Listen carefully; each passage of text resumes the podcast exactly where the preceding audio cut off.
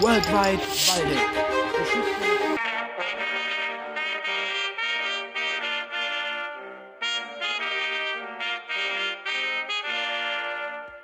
Herzlich willkommen zu unserem Podcast Worldwide Waldeck. Heute sprechen wir über Fritz Henkel.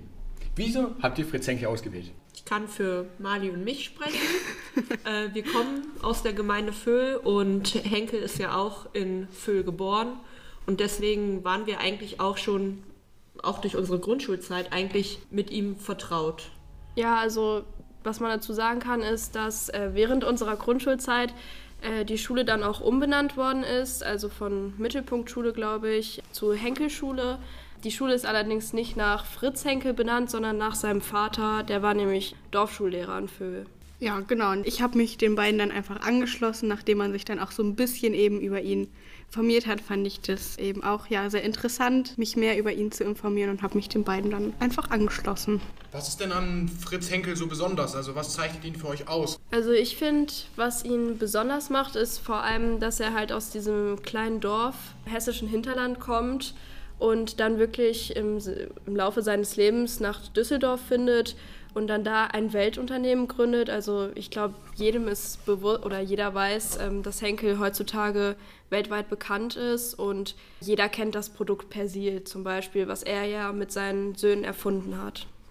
Oder zum Beispiel auch der Prittstift, der jetzt zwar nicht von ihm erfunden worden ist, aber ich glaube, jeder von uns kennt den und der wird eben auch äh, ja, von der Firma Henkel eben vertrieben. Und was ich auch interessant finde und auch erwähnenswert ist, dass Henkel äh, sehr sozial engagiert war, vor allem dann auch äh, für seine Mitarbeiter. Also die hatten für damalige Verhältnisse echt gute Arbeitsbedingungen gehabt unter ihm. Dazu muss man aber sagen, wir machen ja ein Projekt über Waldeck und Fritz Henkel war jetzt nicht aus Waldeck. Wieso habt ihr dann trotzdem über ihn gemacht? Also das Projekt heißt ja über Waldeck und wenn man so genau in der Geschichte guckt, ist es ja nicht im Waldeck, für das liegt im Ausland, im Frankenberg. Warum habt ihr ihn trotzdem auf euch bezogen? Also man kann erstmal sagen, dass er quasi so eine Art Halbwaldecker war, weil er eben für zwei Jahre auf das Landesgymnasium eben hier gegangen ist. Und dann war er quasi erstmal für zwei Jahre quasi so eine Art Waldecker. Außerdem ist es ja auch so, dass äh, Föhl knapp nicht in Waldeck liegt. Also es ist ja wirklich eine geringe Entfernung bis nach Korbach zum Beispiel. Und wir haben das jetzt auch ähm, so ausgelegt, wie Kara schon gesagt hat, Fritz Henkel war für zwei Jahre an der alten Landesschule. Dadurch ist er natürlich kein Waldecker geworden. Er war trotzdem eher wie ein Ausländer. Aber so hat er doch einen Bezug zu unserem Buch. Spricht man denn noch häufig über äh, Fritz Henkel in Waldeck? Also ist das noch so jeden Tag Thema? Ihr habt ja gerade schon von der Schule gesprochen, aber vielleicht spricht man untereinander auch nochmal häufiger darüber. Also ich würde äh, sagen, in Waldeck weiß ich jetzt nicht so richtig, aber ein Föhl auf jeden Fall. Immer wenn auch irgendwelche Feiern sind, wenn jetzt zum Beispiel 750 Jahre Föhl oder so, dann wird immer noch auch an ihn gedacht und ja, man versucht auch irgendwie seine Geschichte mit in die Programmpunkte mit einfließen zu lassen. Also man bekommt eigentlich schon in Föhl noch ziemlich viel mit. Also äh, während unseres Interviews, das haben wir ja mit äh, Volker König geführt, und da hatten wir auch so eine ähnliche Frage, ob äh, Menschen in Föhl und Umgebung überhaupt noch wissen, wer Henkel ist. Und er hat das eigentlich klar mit Ja beantwortet. Er meint, dass die Menschen eigentlich ziemlich stolz auf die Herkunft Henkels sind. Und er wird halt auch in Föhl als der größte Sohn der Gemeinde betitelt und war dann ja auch Ehrenbürger von Föhl. Und ich denke schon, dass vor allem auch die ältere Leute noch wissen, wer mit Henkel gemeint ist und dass er seinen Ursprung quasi hier in unserer Region hat. Ich denke auch zum Beispiel, es gibt ja die Henkelhalle und da ähm, waren wir eben zum Beispiel auch während unseres Interviews und da kann man eben auch ja so eine Art Statue, ich glaube, es ist nur der Kopf, der abgebildet ja, ist. Ja, eine Büste, genau. Ja. Genau, kann man eben auch von ihm da sehen und ich denke auch, dass das da auf jeden Fall zumindest in Föhl noch sehr gut aufrechterhalten wird. Also ihr bezieht euch jetzt ja ganze Zeit immer darauf, dass er da geboren ist und da gewirkt hat. Hat er nachher dann, wo er in Düsseldorf gezogen ist, auch was der Heimat zurückgegeben? Also hat er irgendwelche Sachen gespendet oder so oder unterstützt das Dorf oder so? Oder war er einfach nur in Düsseldorf, weil er seine Sachen gemacht und war einfach halt die Heimat da zurückgelassen?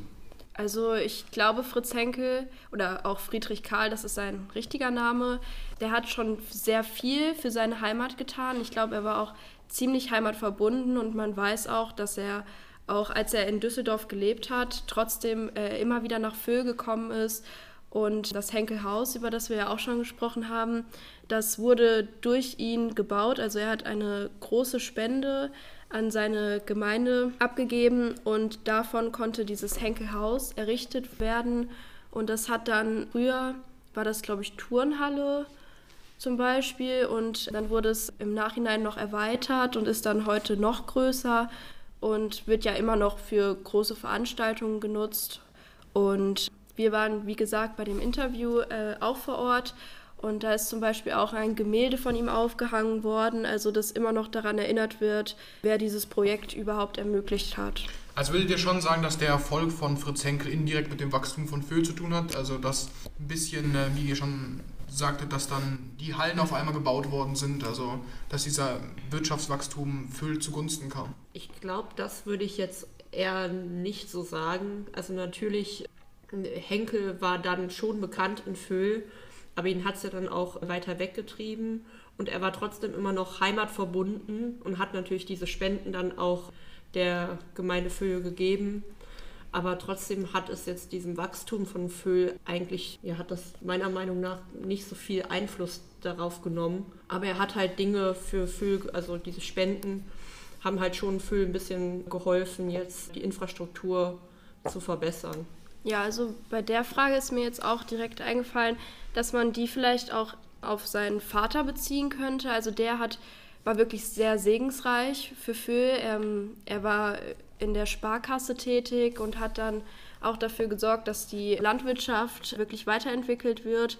Und ich glaube, da würde ich jetzt mit der Frage oder auf die Frage eher damit beantworten, dass sein Vater dafür gesorgt hat, dass Föhl sich weiterentwickelt und ja, dieser Bau der Henkelhalle hat dem Volk damals wahrscheinlich schon sehr viel geholfen, beziehungsweise sie hatten halt so einen Ort, wo, wo die Gemeinschaft irgendwie stattfinden konnte.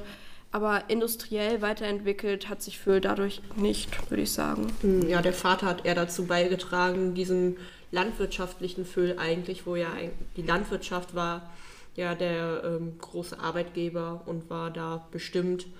Da hat halt sein Vater, glaube ich, die ähm, Größen, also die Felder gerechter verteilt. Ja, genau. genau. Flurbereinigung. Flurbereinigung, genau. Ja. Dass ähm, ja, die Felder ähm, gerechter aufgeteilt sind und dann die Bauern auch ja, gerechtere Erträge haben. Ja, also zu, zur Lebzeit Henkels war es in Föhl halt auch so, dass es wirklich nur wenige Verbindungsstellen gab, wenige Straßen, da gab es keinen Handelsweg, der irgendwie da auch die Wirtschaft zum Laufen gebracht hätte. Deshalb hat seine Heimat verlassen und ist dann äh, nach Elberfeld gegangen. Nochmal darauf zu sprechen zu kommen. Also ihr habt ja genannt, dass er schon mal durch Persil zum Beispiel bekannt ist, aber welche Produkte haben ihn überhaupt so reich gemacht oder so auszeichnen heutzutage noch, die man so kennt, also außer Persil? Also ich denke, dass äh, diese ganze Waschmittelgeschichte und die Chemie halt eben das war, wofür sich Fritz Henkel eben interessiert hat. Zum Beispiel ähm, Henkels Bleichsoda, das war zum Beispiel sein erstes eigenes Produkt. Und das hat sich dann quasi ähm, ja immer weiterentwickelt, dann eben zu dem Persil. Aber ich denke, die, dieses Weltunternehmen, was Henkel heute ist, darauf hatte Henkel ja gar keinen Einfluss mehr. Also wie zum Beispiel jetzt Schauma gehört zum Beispiel noch zu Henkel darauf hatte er ja dann im Endeffekt keinen, keinen Einfluss mehr. Das, was er halt gemacht hat, das ist eben das Persil, das sind dieser Waschmittelbereich, sage ich mal so. Ich glaube, sein Erfolgsrezept hatte dann auch damit zu tun, dass er dieses soziale Engagement mitgebracht hat, wovon wir ja schon gesprochen haben, aber er sich auch sehr gut in der Werbung auskannte. Also man kann das eigentlich auch bis heute noch ganz gut verfolgen. Also früher der erste Werbeslogan äh, von Persil lautete, glaube ich, Wäsche, wasche dich selbst. Und dabei muss man halt auch sagen, dass dieses Waschmittel wirklich Innovation für diese Zeit war. Ähm, davor mussten die Frauen die Wäsche klopfen und mit Brettern irgendwie reinigen. Und dieses Waschmittel hat dann halt wirklich dafür gesorgt, dass die Wäsche sich wie von selbst wäscht. Und heute kennt man ja auch noch viele Werbeslogans, ähm, zum Beispiel ist das neu, nein, mit Persil gewaschen. Also diese Werbung ist, glaube ich, auch wichtig gewesen. Genau, und Henkel, sein Bestreben war auch, irgendwie Innovationen in die Welt zu tragen und hat dann auch viel geforscht. Er war ja immer schon eigentlich von klein an und auch durch seinen Vater von der Chemie begeistert, die gerade so wieder neu als Wissenschaft irgendwie aufgeflammt ist. Und er hat immer versucht, irgendwie Wege zu finden, um den Menschen das Leben einfacher zu machen und hat dann halt bei dem Persil, was eigentlich aus Perborat und Silikat besteht, also wo der Name zusammengesetzt, hat er halt ja so einen neuen Stoff gefunden, wodurch halt die Wäsche ja sauber wird, ohne dass man jetzt so viel schrubben muss, wie man es früher machen musste. Also wir sprechen hier schon wirklich von einem wirklich großen Macher, der wirklich was erfunden hat und der wirklich, wie ihr schon sagtet, weltweit seine Produkte vertreiben konnte. Also zumindest heute werden sie immer noch weltweit verkauft. Ähm, also es ist auf jeden Fall schon eine wirkliche Persönlichkeit und für Föhlen natürlich auch ein großer Aufhänger, denke ich mal. Also wenn alles in Föhl nach Fritz Henkel benannt worden ist, dann äh, ist, das, ist das natürlich schon auf jeden Fall auch eine Ehrung für ihn. Äh, wisst ihr vielleicht zufällig, ob die Familie von ihm immer noch in Föhl lebt, also seine Nachfahren, oder ob die jetzt einfach aus Föhl ausgezogen sind? Also das haben wir uns tatsächlich auch gefragt. Also wir haben uns, also die Familie Henkel in Föhl gibt es so nicht mehr. Aber wir haben uns äh, auch gefragt, ob es heutzutage vielleicht noch ähm, Nachfahren gibt, die in dem Unternehmen tätig sind, wollten das dann auch auf das Unternehmen beziehen, also hatten denen auch eine E-Mail geschrieben, ob das da irgendwie möglich ist.